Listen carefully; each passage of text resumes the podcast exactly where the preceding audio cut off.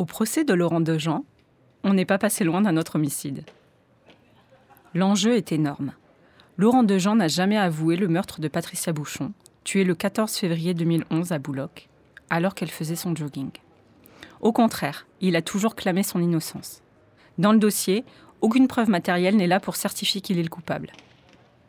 Et ça, ce n'est pas le genre de procès que l'on voit tous les jours. Procès, crime et faits divers. Fenêtre sur cour. Les chroniques judiciaires d'Élise Costa.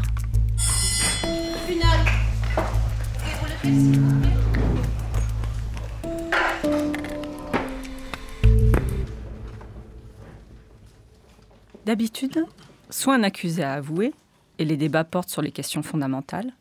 Pourquoi Comment Quelle peine sera donnée par les jurés Ou alors, un accusé nie tout. Et les débats portent plutôt sur les preuves scientifiques recueillies par les enquêteurs. L'ADN, les empreintes digitales, les traces de sang sur un vêtement.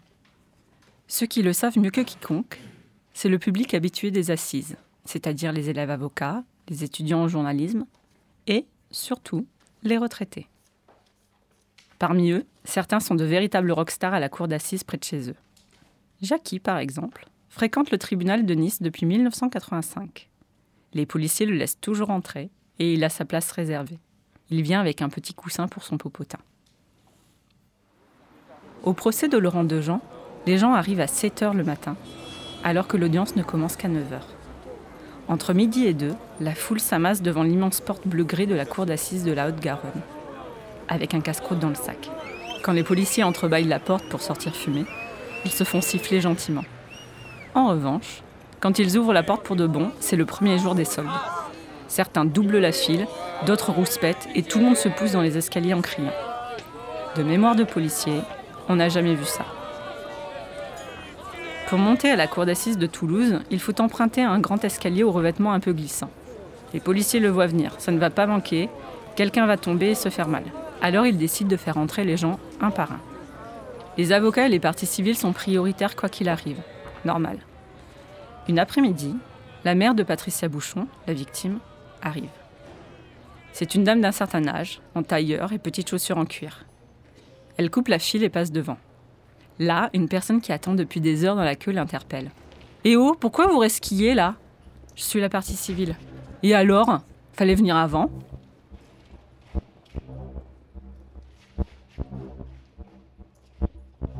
Laurent Dejean est condamné, en première instance, à 20 ans d'emprisonnement. À la lecture du verdict, le public pousse un cri d'étonnement. À côté de moi, un retraité glisse à son ami. On n'a pas vu le même procès. J'ai souvent dit, autour de moi, que tout le monde devrait assister, au moins une fois dans sa vie, à un procès d'assises. Je le redis, à vous qui m'avez écouté pendant cette première saison de Fenêtre sur cours. Avant les vacances d'été, à la rentrée, allez au palais de justice le plus proche de chez vous. Entrez au tribunal correctionnel pour voir les comparutions immédiates. Arpentez la salle des pas perdus. Poussez la porte de la cour d'assises en début d'audience. Ou même plus tard.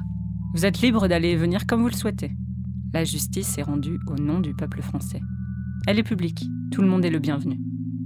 Comme pour moi, cela pourrait changer votre façon de voir le monde à tout jamais. Simplement n'oubliez pas, laissez passer les parties civiles. Nous nous retrouverons peut-être au procès en appel de Laurent Dejean. Ou plutôt, pour une nouvelle saison de Fenêtre sur cours.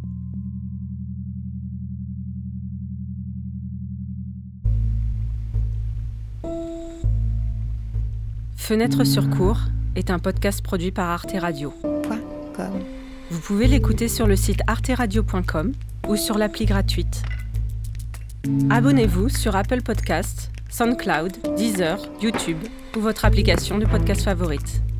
N'hésitez pas à nous soutenir en laissant des étoiles dans les yeux ou des commentaires dans les dents. À suivre sur arteradio.com.